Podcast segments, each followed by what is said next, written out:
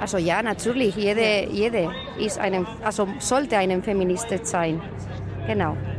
Mann oder Frau, egal.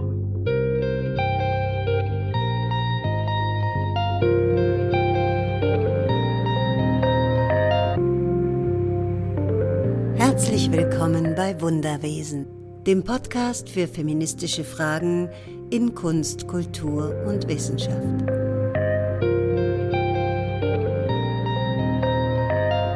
Heute interessiert mich das Thema, wie wir durch Sprache die Welt verändern können. Die Frauen dann auch die Manager, die dann das ganze Leben der Familie managen müssen. Das machen selten die Männer, habe ich festgestellt.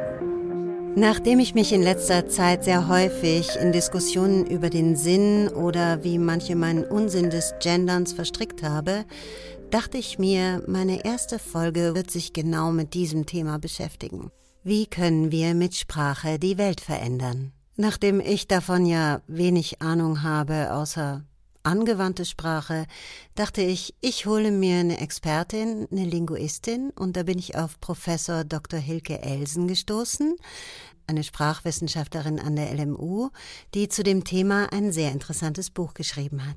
Das heißt Gender, Sprache, Stereotype und sie nimmt sich in sehr umfassender Weise dieser ganzen Problematik an. Also es ist echt lesenswert, lohnt sich zu lesen. Ich pack's natürlich in die Show Notes. Und gleich zu Beginn ihres Buches schreibt sie, obwohl das Recht auf Gleichstellung in der EU gesetzmäßig verankert ist, Mädchen in der Schule meist bessere Noten haben und mehr von ihnen bessere Abschlüsse als Jungen erzielen, verdienen Frauen weniger, verbringen mehr Zeit mit Hausarbeit, Kindern und Altenpflege und enden bei einer wesentlich schlechteren Altersversorgung als Männer. In ihrem Buch erklärt sie, wie sprachliche Muster und sprachliche Verhaltensweisen dazu beitragen und was wir daran ändern können. Und die Sprache ist ja auch ein Werkzeug, was wir alle wirklich sehr schnell zur Verfügung haben. Also ein ganz guter Ansatz, um persönlich Veränderungen voranzutreiben und einfach zu einer größeren Geschlechtergerechtigkeit zu kommen. Ich habe mich dann zu ihr auf den Weg gemacht, ein Interview mit ihr geführt und ihr jede Menge Fragen gestellt, unter anderem, welche Rolle spielt die Sprache eigentlich? Dann hat mich natürlich auch sehr interessiert, wie Sprache und Denken überhaupt zusammenhängen und wie wir über die Sprache tatsächlich in der Lage sind, die Welt anders zu sehen. Und ein ganz besonders spannendes Thema, auf das ihr euch schon freuen könnt, ist, wie uns Stereotype, also Vorstellungen über typisch weibliches und typisch männliches Verhalten, uns beeinflussen und teilweise sogar richtig krass beeinflussen. Freut euch auf die Folge. Ich ähm, freue mich auch sehr darüber. Es ist meine erste Folge. Gebt mir Feedback, schreibt mir per E-Mail. Ich freue mich sehr und jetzt legen wir los. In der heutigen Folge ist bei mir zu Gast Frau Professor Dr. Hilke Elsen. Also eigentlich bin ich bei ihr zu Gast heute. ähm, ja, Frau Elsen, vielleicht können Sie sich einfach kurz selbst vorstellen und ein bisschen was über sich und Ihre Arbeit erzählen. Ja, meinen Namen haben Sie genannt, den Status auch. Ich beschäftige mich schon lange mit dem Problem Gender und Sprache immer mal wieder. Und irgendwann war dann das Bedürfnis da, das Ganze in ein Buch zu fassen und sich viel intensiver als sonst mit dem Thema auseinanderzusetzen. Und so bin ich dann irgendwann bei dem Thema Gender und Sprache auch auf biologischer Ebene gelandet, auf verschiedenen anderen Ebenen und ähm, ja, bin ja mal gespannt, was dieses Gespräch noch alles bringt. Was denken Sie, welche Rolle spielt die Sprache in Bezug auf die Gleichbehandlung der Geschlechter? Wenn man einmal davon absieht, dass Handlungen, Sprechen und Denken sowieso zusammenhängen, dann muss man sagen, dass die Sprache ein Baustein in einem sehr komplizierten Gebäude ist, das zu Ungleichbehandlung beziehungsweise zu Gleichbehandlung führt und man kann da jetzt nicht unbedingt einen Prozentsatz angeben, sondern man muss einfach die verschiedenen Ebenen und die verschiedenen Aspekte erst einmal verstehen, um zu sehen, dass ohne Sprache nichts möglich ist in unserer Gesellschaft. Aber durch die Sprache werden Asymmetrien geschaffen bzw. aufrechterhalten. Ja. Das Sprechen und das Denken hängt eng zusammen. Wenn wir das Sprechen ändern, dann ändern wir das Denken. Und wenn wir im Sprechen immer von einer Art Mensch reden, dann bleibt das im Kopf auch als eine Art Mensch hängen. Also eine Art wäre also das Männliche. Und wenn wir immer von den Arbeitern und den äh, Ukrainern reden, dann sind das eben Männer. Forschungsaufgabe. Ein kleines Selbstexperiment. Ein Vater fährt mit seinem Sohn im Auto. Sie verunglücken. Der Vater stirbt. Der Sohn wird schwer verletzt ins Krankenhaus eingeliefert und muss sofort operiert werden. Der diensthabende Arzt kommt, aber sagt, ich kann nicht operieren, dies ist mein Sohn. Hä? Check ich nicht. Habe ich übrigens wirklich nicht gecheckt beim ersten Mal. Bei dieser Geschichte wird das Wort Arzt männlich ausgelegt und deswegen ist es so verwirrend. Es handelt sich nämlich um die Mutter des Sohns. Ja, es gibt seit den 80er Jahren Experimente. Da prüft man einfach ab, was die Leute denken, wenn sie Wörter hören wie der Schauspieler oder der Autor. Da gibt's verschiedenste Arten von Tests, in denen man fragt, äh, zählen Sie doch mal die Autoren auf, die Ihnen in den Kopf kommen. Und die These von manchen Sprachwissenschaftlern und Sprachwissenschaftlerinnen ist ja, dass der Autor für beide steht. Und bei diesen Tests kommt eben heraus, dass die Menschen immer mit männlichen Namen antworten. Das heißt, die Bilder im Kopf sind tatsächlich hauptsächlich männlich. Und da gibt es verschiedene Arten von Experimenten, die immer wieder verfeinert worden sind. Und die zeigen immer, immer, dass ein Wort wie Autor männlich verstanden wird. Sie haben ja in Ihrem Buch auch immer nach jedem Kapitel so ein kleines Unterkapitel Forschungsaufgaben. Im ersten Teil geben Sie ja auch das Experiment, äh, dass man einfach zum Beispiel mal mit Kindern ausprobieren sollte. Was malen die, wenn man sagt, zeichne doch mal einen Arzt? Ganz genau. Diese Experimente sind durchgeführt worden und die Kinder zeichnen Männer, natürlich. Das Interessante bei den Ärzten ist aber, dass wenn die Kinder gefragt werden, du hast jetzt bei dem Wort Arzt einen Mann gemalt, gibt es denn mehr Frauen oder gibt es denn mehr Männer? Die Kinder sagen schon, es gibt schon mehr Frauen. Das ist ein sehr kompliziertes Geflecht zwischen dem, was wir im Kopf haben und was wir hören. Hier wirken eben diese Erfahrungen, dass wir mehr Frauen im medizinischen Bereich haben als Männer, nicht so stark wie die Formulierung in der Sprache, dass eben die Form der, äh, der Arzt männlich ist. Also häufig wird ja gesagt, wir urteilen auch nach unseren Erfahrungen. Also wenn wir bei Geophysiker an Männer denken, gibt's einfach mehr Männer, also denken wir deswegen dran. Aber bei solchen Experimenten können wir sehen, dass eben dieses Erfahrungswissen weniger stark ist als das Sprachwissen und dass die sprachliche Kodierung, also die maskuline Form, mehr wiegt als was wir eigentlich sehen mit unseren Augen und was wir erfahren haben. Das ist schon bei kleinen Kindern zu beobachten. Und diesen Test kann jeder eigentlich selbst einmal machen. Vor allen Dingen die Leute, die sagen, das stimmt alles nicht, die können das gerne schon mit Kindern einmal austesten, um zu sehen, wie einfach man eigentlich zeigen kann, dass die Sprache hier ungerecht ist. Forschungsaufgabe. Stimmt das mit den Stereotypen? Fragen Sie im Bekanntenkreis, wie Ingenieure, Chirurgen oder Bürgermeister aussehen, wie sie sich verhalten. Sind es Vorstellungen, die zu Frauen passen? Kinder können Bilder malen zu Lehrern, Ärzten, Bauern, Metzgern. Malen sie sowohl Frauen als auch Männer? Was ändert sich, wenn sie Berufe wie Verkäufer, Tänzer oder Erzieher benennen? Das war eine Forschungsaufgabe aus dem ersten Kapitel von dem Buch von Hilke Elsen.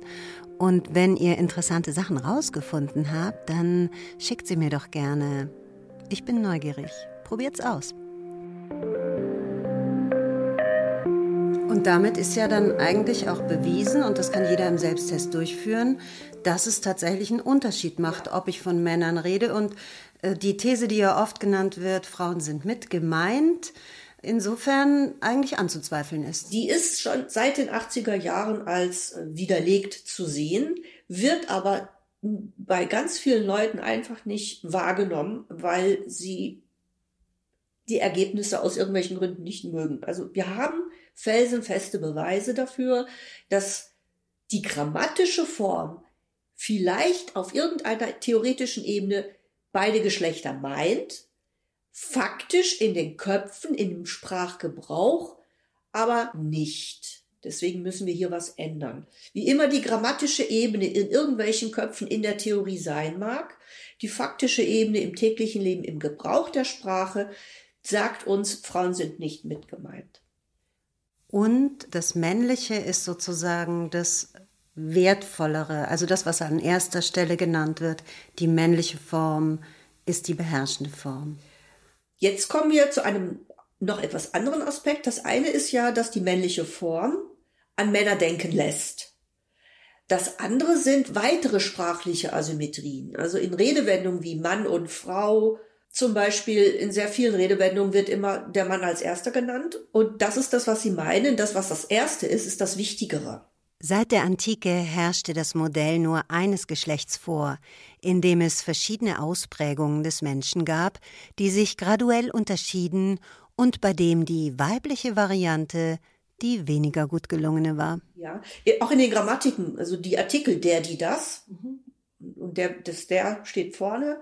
Was auch ganz gerne gemacht wird, ist ja die feminine Form dann in Klammern setzen, so als Nachhaken.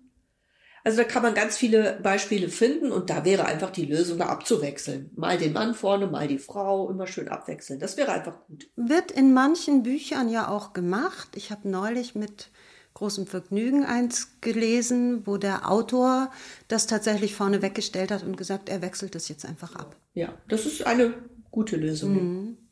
Was meinen Sie, warum gibt es so viel Aufregung um dieses Thema? Was ist der Grund dafür?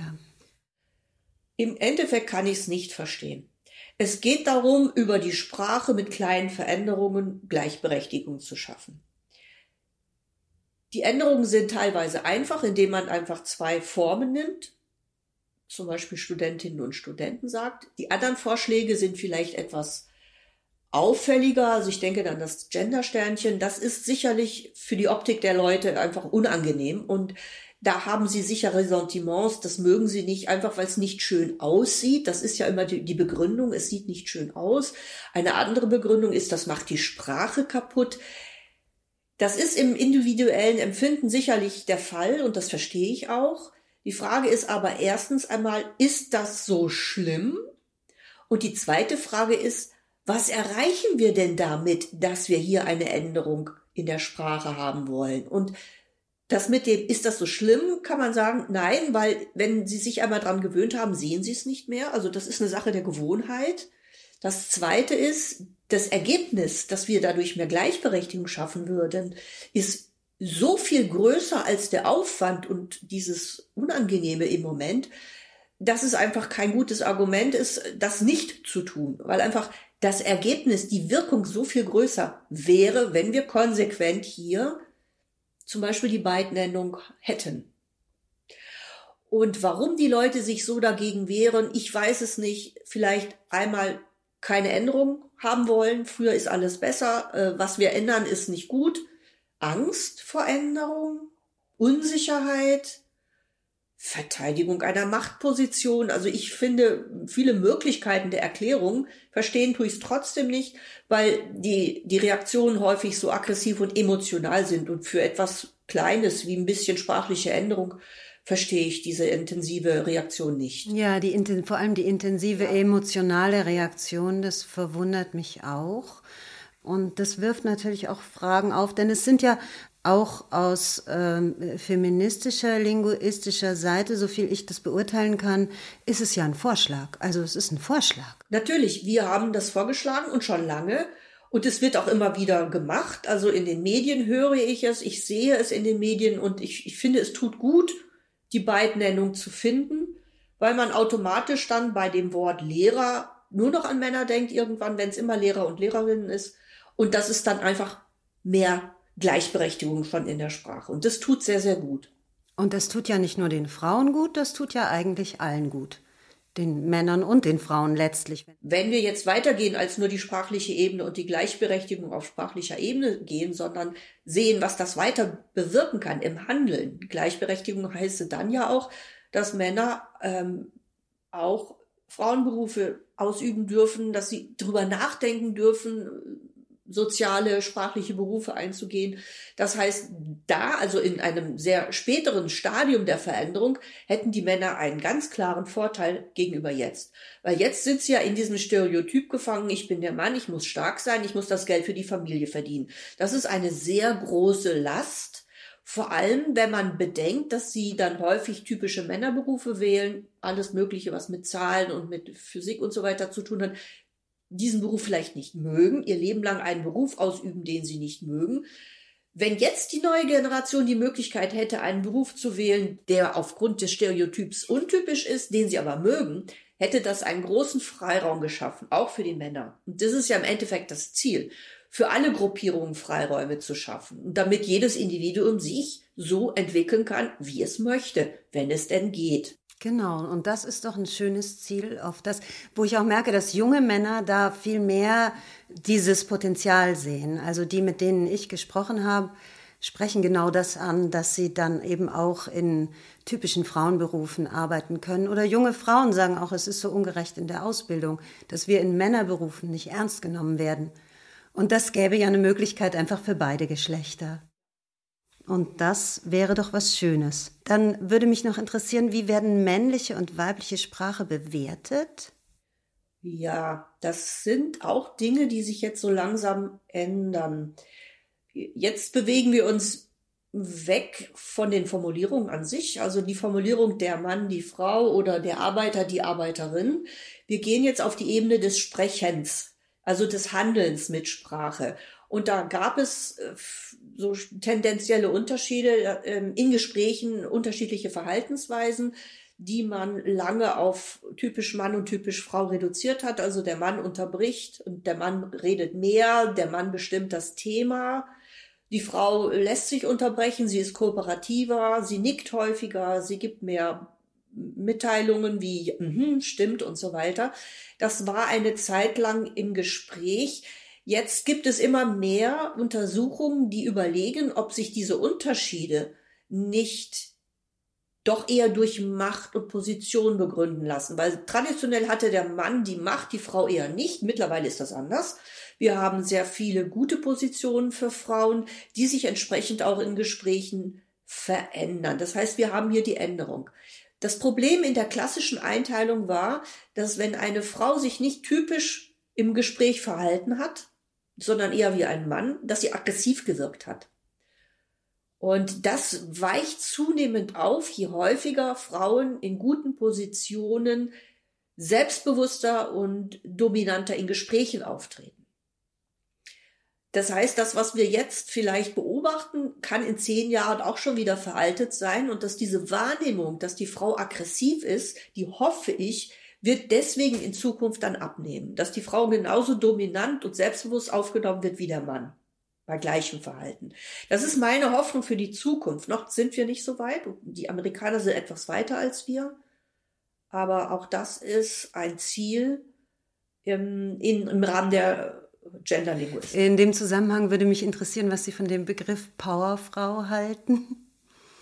Ähm, ich finde es positiv. Ich habe mir aber noch keine Gedanken mhm. über Powerfrau gemacht. Ich hänge immer an anderen Ge äh, Begriffen wie Emanze, das ja immer gerne als Beleidigung verwendet wird, was, was ich aber als ähm, Aufmunterung sehe äh, und als selbstbewusst und so weiter interpretiere. Und ähm, ich, ich weiß nicht, ob es da nicht auch eine Bedeutungsveränderung dann gibt in letzter ja. Zeit.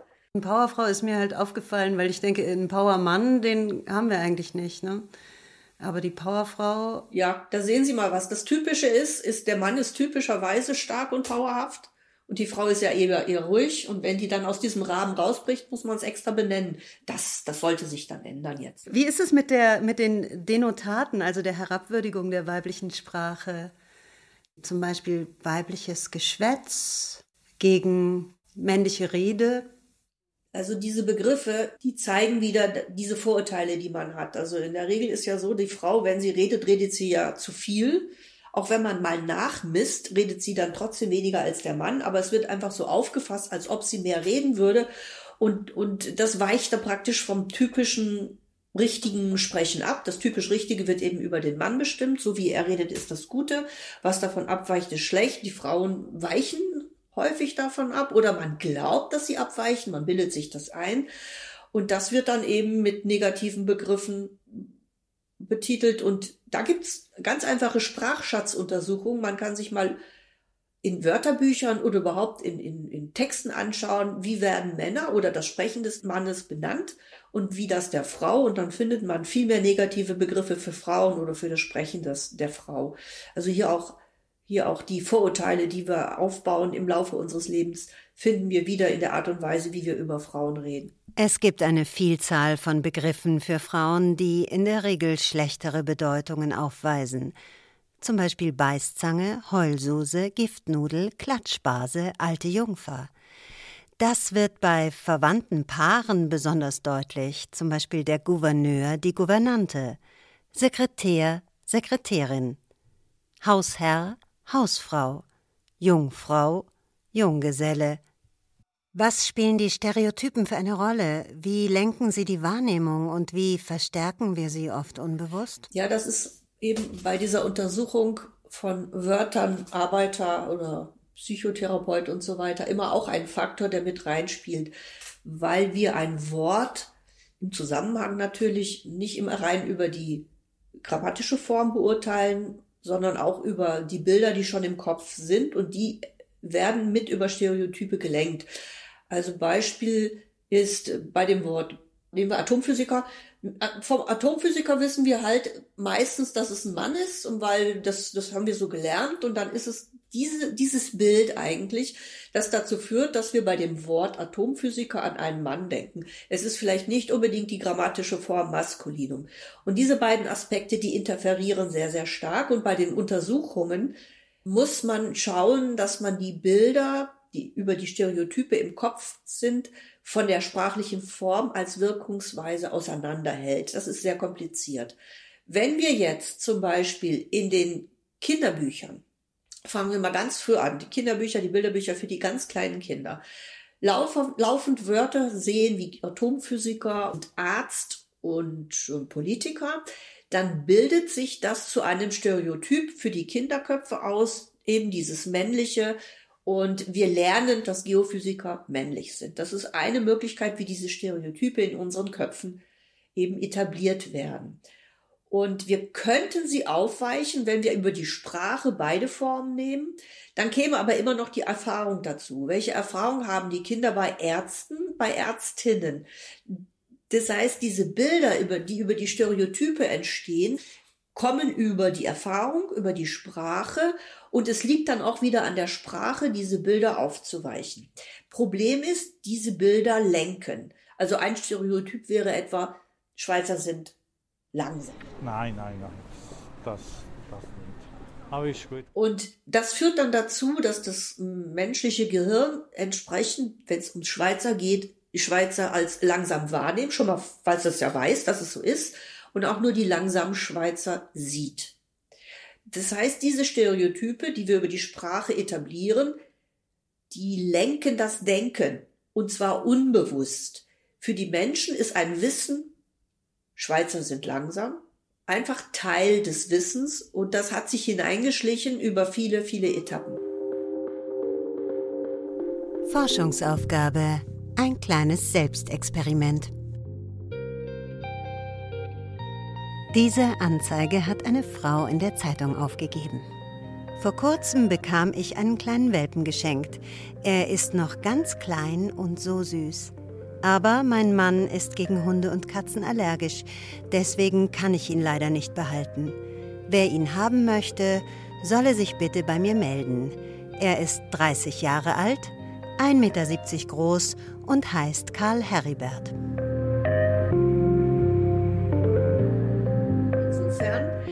sind diese Stereotypen, wenn sie denn negativ sind, gefährlich, weil wir uns dessen nicht bewusst sind. Genau, jetzt haben Sie ja auch schon über die Bilderbücher die Erziehung angesprochen. Das ist in Ihrem Buch ja auch ein sehr interessantes, mehrere Kapitel sind es eigentlich, die sich da immer wieder damit beschäftigen. Wie trägt die Erziehung dazu bei, Stereotype zu manifestieren und warum läuft das auch oft so unterbewusst?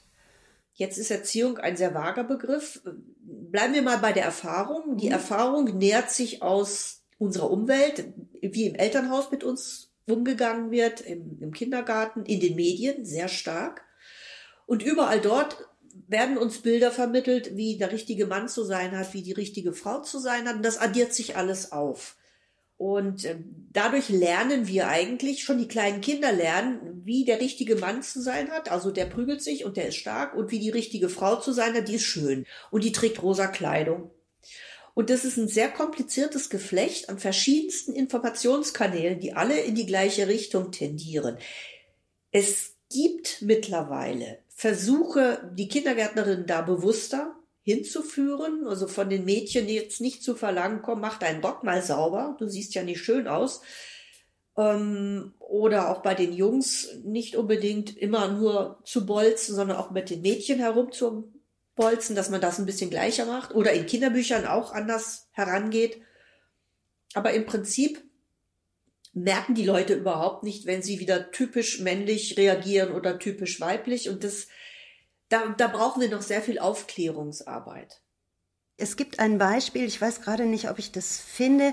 Es geht um den Museumsbesuch mit Jungs und mit Mädchen. Das war in Amerika und man hat aufgenommen, wie Kinder und Eltern sich unterhalten bei diesem Museumsbesuch und es ging darum zu sehen, ob die Eltern sich den Jungs gegenüber anders verhalten.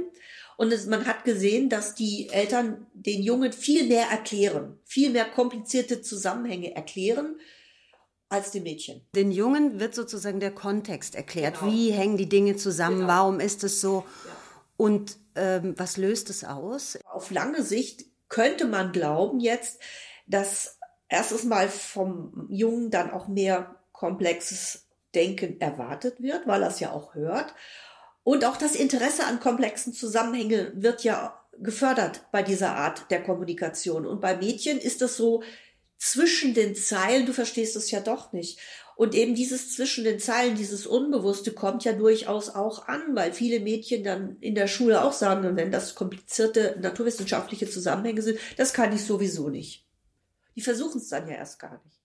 Ja, das finde ich unglaublich interessant. Also gerade bei diesem, ähm, dass den Jungen der Kontext erklärt wird und die Zusammenhänge, habe ich auch an meine eigene Erziehung gedacht, obwohl meine Eltern eigentlich sehr fortschrittlich waren und auch gar nicht den klassischen Rollenbildern so entsprochen haben. Also mein Vater war auch viel zu Hause und hat sich um mich gekümmert, was damals nicht so äh, normal war. Trotzdem hatte ich dieses Gefühl auch, dass mein Interesse für Zusammenhänge nicht, nicht befriedigt wurde, dass ich mir das selbst schaffen musste und hatte immer so auch dieses Gefühl, vielleicht dafür nicht schlau genug zu sein. Ja, genau, das kommt dann dabei raus. Und deswegen ist es so wichtig, dass die Eltern sind schwer erreichbar, aber zumindest die Lehrer sind ja erreichbar in der Ausbildung, dass die das einfach wissen, dass sie einfach mehr wissen von dem Zusammenhang zwischen dem, wie sie sich sprachlich äußern und was das dann bei den Kindern bewirkt. Und das sind lange Jahre der der Veränderung, die da eigentlich auf uns zukommen. Ja, aber eigentlich auch tolles Potenzial, was das Ganze birgt, genau. finde ich. Ja, das ist etwas, was in Deutschland nicht ganz so gesehen wird, dieses Potenzial. Können wir es uns leisten, diese ganzen intelligenten, naturwissenschaftlich begabten Frauen einfach wegzulassen? Oder die sehr sprachbegabten Jungs. Sehr sprachbegabten Jungs ganz genauso, ja. Oder was auch immer typisch, noch weitere typische weibliche Begabungen sind. Ja, soziale, soziale ja. Berufe. Weil wie wichtig ist ein Mann in einem sozialen Beruf, wenn es darum geht, Kranke tragen zu müssen? Zum Beispiel. Fehlt uns. Wie wichtig ist die männliche Rolle im Kindergartenalter? Die kleinen Kinder im Kindergarten hatten bis vor kurzem einfach nicht das männliche Vorbild. Weil wir gerade über dieses Thema reden, würde mich das mit den Naturwissenschaften natürlich noch sehr interessieren. Da gibt es ja ein großes Vorurteil, dass Mädchen das nicht so gut können.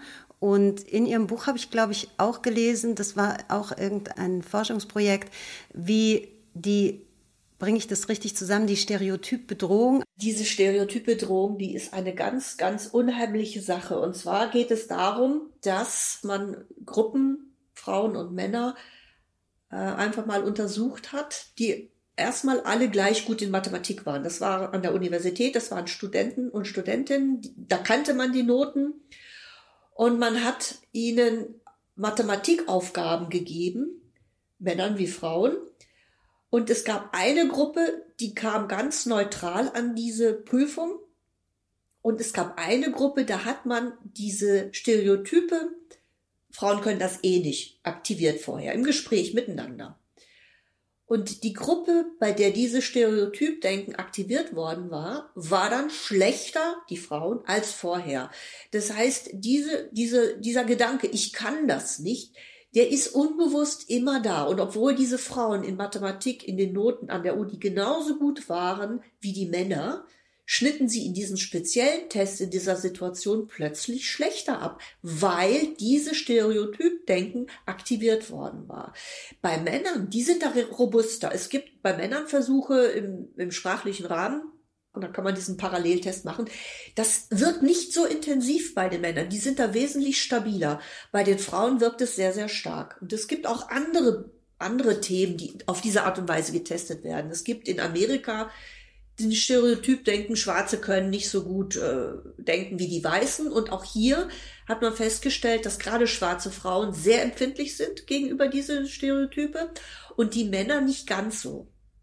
Also da gibt es verschiedene Arten der Untersuchungen, wie diese Bedrohung, die unbewusst in unseren Köpfen existiert, ich kann das sowieso nicht, wie die uns tatsächlich zu einem, zum, zum schlechteren Handeln bringt. Also, dass wir unbewusst diese Stereotype dienen. Mhm. Das heißt, bringen Sie dem Mädchen regelmäßig bei, du kannst eh kein Mathe, dann glaubt dieses Mädchen das tatsächlich.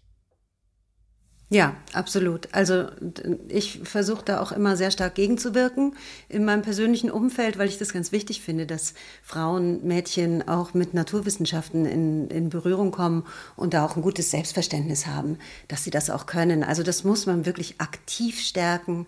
Und auch da gibt es Ergebnisse, die sind jetzt aus Frankreich gewesen. Da hat man schon lange versucht, in Mathematikunterricht fairer zu unterrichten. Und da sind dann einfach die Ergebnisse der Mädchen genauso gut wie die der Jungs.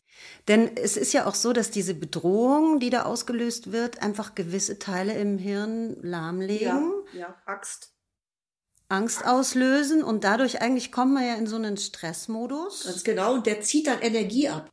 Da gibt es eine Verteidigungshaltung, die Energie für das Lösen der Aufgaben fehlt. Es ist ein kompliziertes Geflecht, ist auch noch nicht ganz erforscht. Also die Ergebnisse sind da, die Erklärungen noch nicht ganz.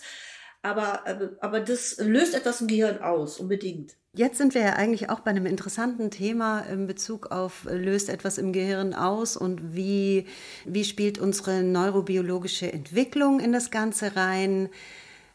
Sie sagten, das ist jetzt ein bisschen ein heißes Eisen, weil beide Seiten nicht so gerne damit konfrontiert werden, aber ich finde, es ist trotzdem interessant, wie das sich auf die Ausformung von männlichem und weiblichem Verhalten auswirken könnte.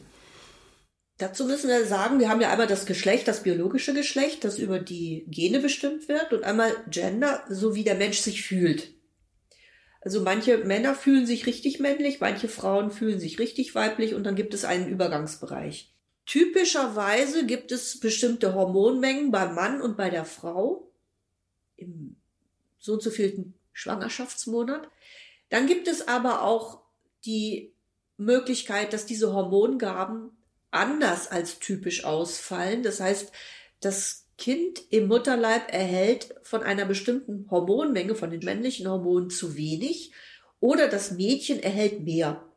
Und dann kann es dazu führen, dass die Kinder sich vom Gefühl her nicht klar als Mädchen, klar als Junge fühlen, sondern irgendwo dazwischen. Und diese Übergangszone, das ist ein gradueller Übergang, liegt viel an diesen unterschiedlichen Hormongaben, unabhängig davon, wie die Chromosomen verteilt sind.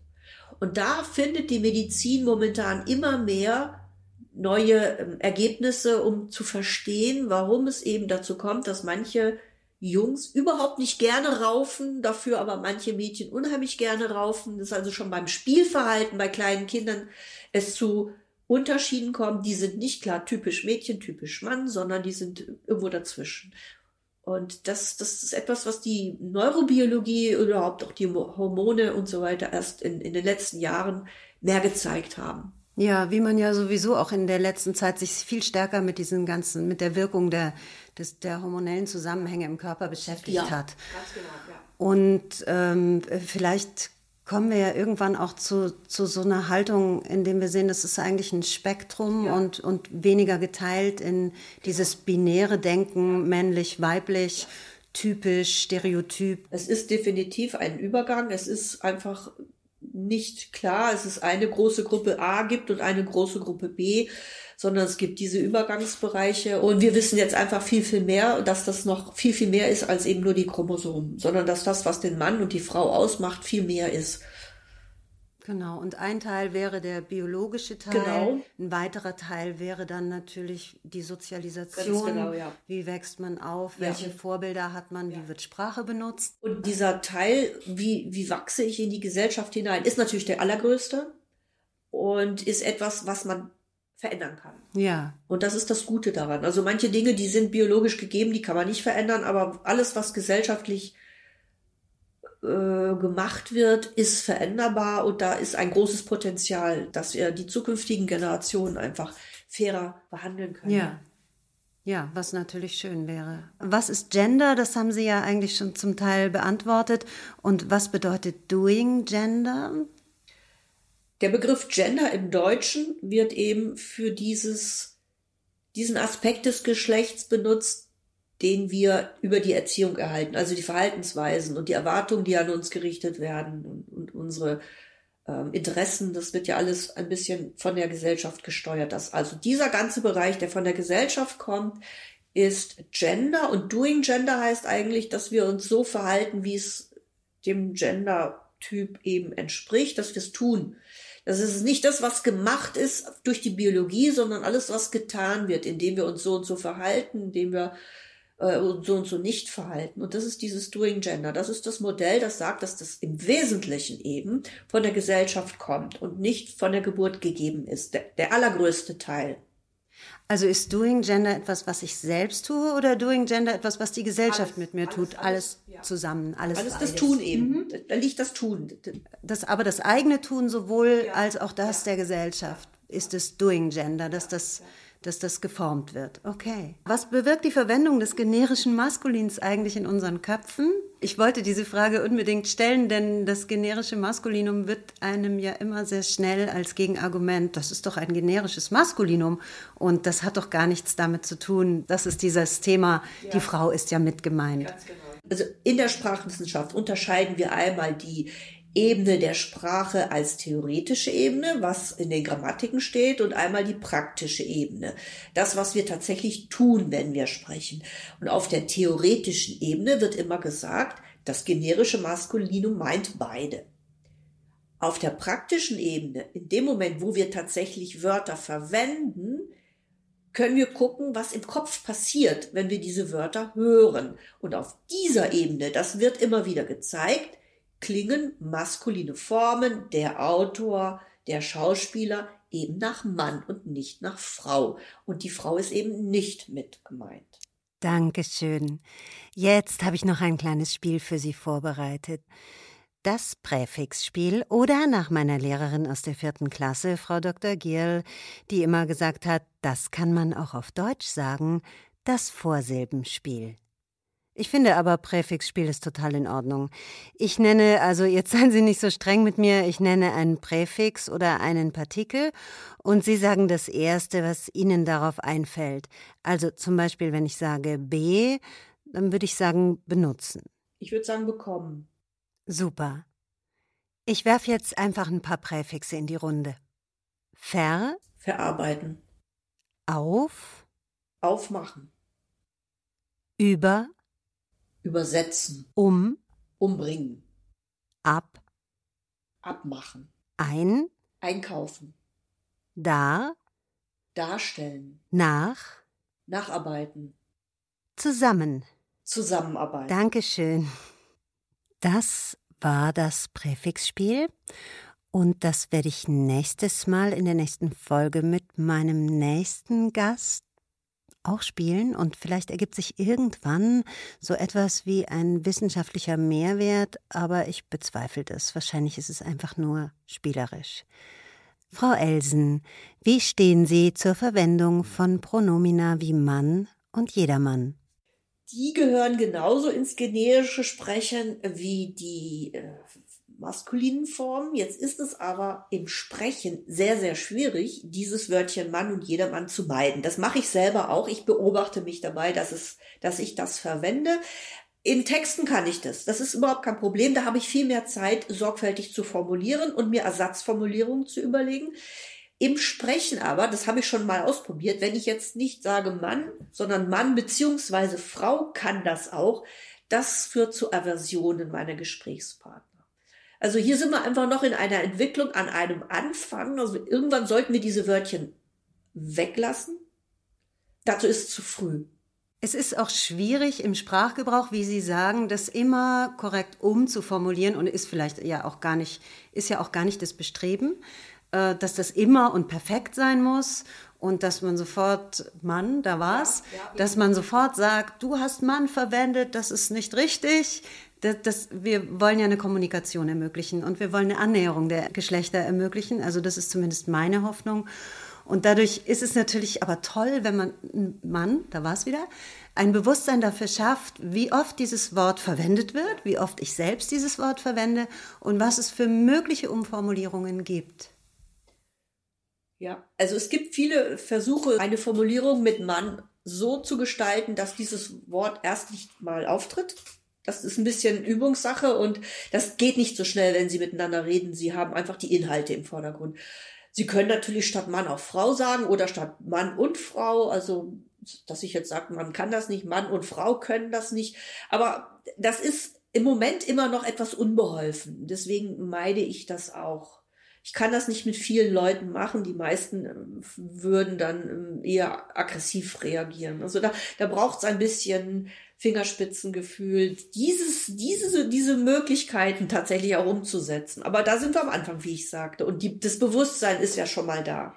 Und da sollte ja nicht die Sprachform überwiegen Ganz über der Kommunikation Ganz miteinander. Genau. Ja. Denn das ist ja, worum es eigentlich geht. Und ja. wenn ich das richtig verstanden habe, Linguistik beschäftigt sich ja auch mit der Entwicklung der Sprache. Ja. Insofern würde mich noch mal interessieren, es gibt ja immer dieses gute alte Argument, das zerstört die Sprache wie ich das verstanden habe, ist Sprache ja ein lebendiger Organismus. Die Sprache wandelt sich immer. Wir haben auch ähm, forcierte Veränderungen, wie bei der Rechtschreibreform zum Beispiel gehabt. Da haben die Leute sich auch sehr drüber aufgeregt. Aber Sprache bleibt nie, weil wir sie benutzen. Das ist praktisch ein Werkzeug, das sich verändert durch das Benutzen. In Ihrem Buch haben Sie wirklich sehr viele, sehr, sehr eindeutige Forschungsergebnisse, Fakten, sehr, es ist sehr umfangreich. Ich empfehle es auch jeder und jedem, das zu lesen, weil es wirklich, ich fand es also sehr ähm, eindrucksvoll und hat mir auch viel zum Denken gegeben und hat auch schon viel in Bewegung gebracht. Jetzt gibt es ja immer noch so viele Fakten, die Sie da bringen, die die Leute sich einfach weigern wahrzunehmen. Ich würde mir wünschen, dass die Leute offener sind für Vorschläge. Es wird ja keiner gezwungen, gendergerecht zu sprechen, aber drüber nachdenken, was das bewirkt. Das würde ich mir wünschen, dass das mehr Leute täten und zwar ohne Aggression, einfach nur offen zu sein gegenüber diesen Möglichkeiten. Die Bewertung ist etwas anderes, aber anhören, zumindest mal fertig reden lassen. Das wäre mein Wunsch. Ja, das wäre schön.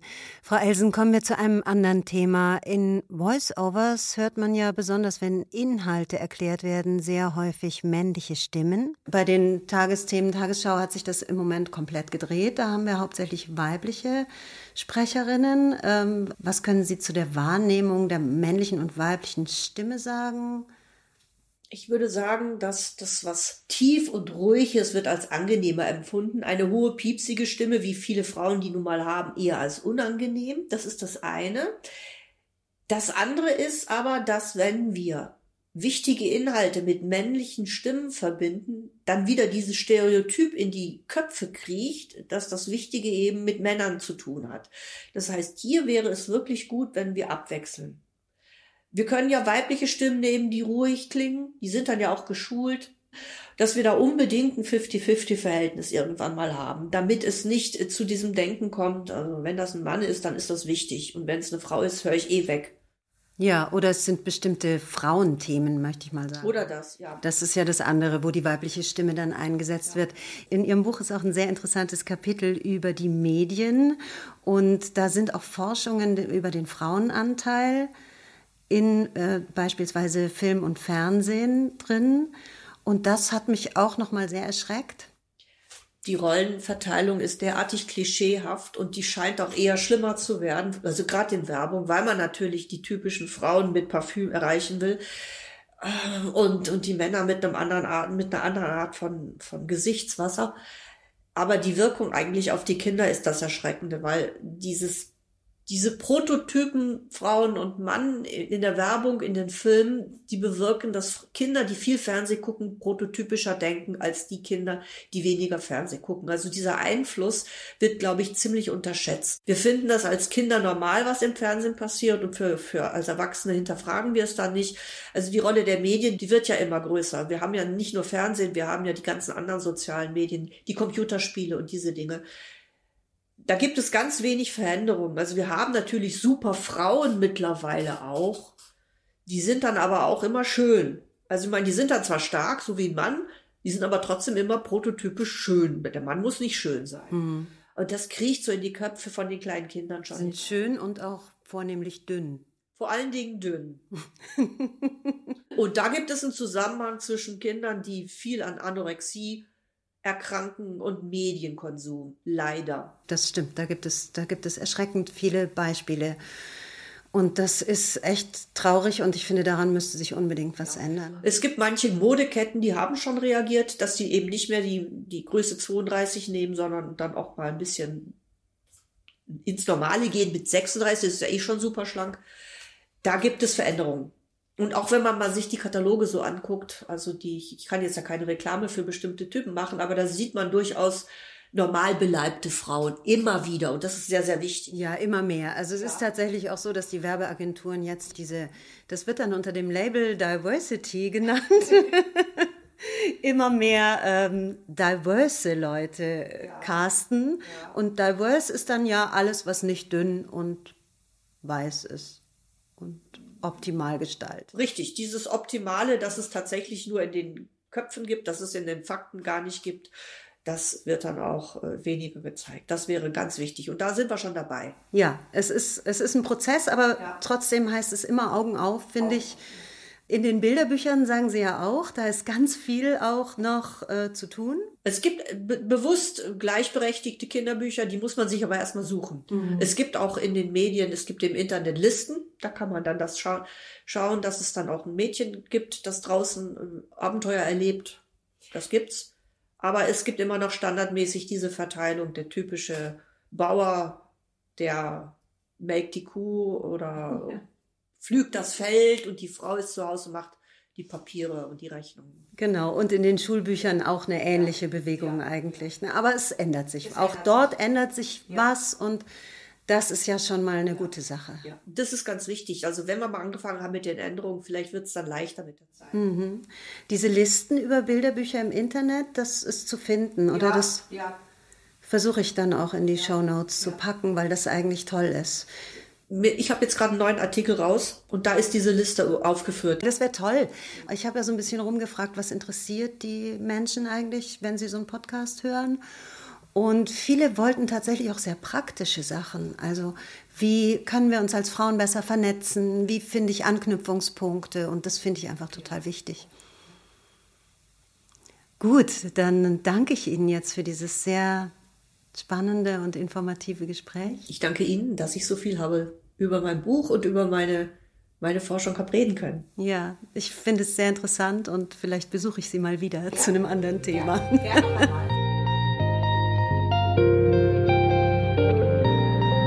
Das war's für heute. In zwei Wochen kommt eine weitere Folge. Wie immer freue ich mich über Feedback. Danke, dass ihr dabei wart. Lesetipps gibt's in den Show Notes. Wundern wir weiter.